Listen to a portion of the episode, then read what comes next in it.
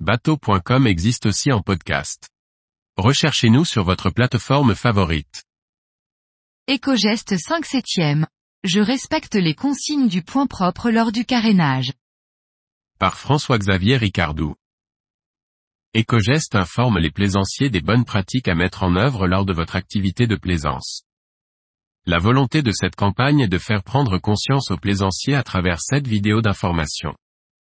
Suite de la campagne avec une explication sur la réalisation du carénage.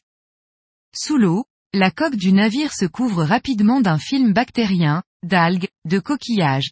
Ce qui peut, à terme, gêner la navigation et détériorer la coque.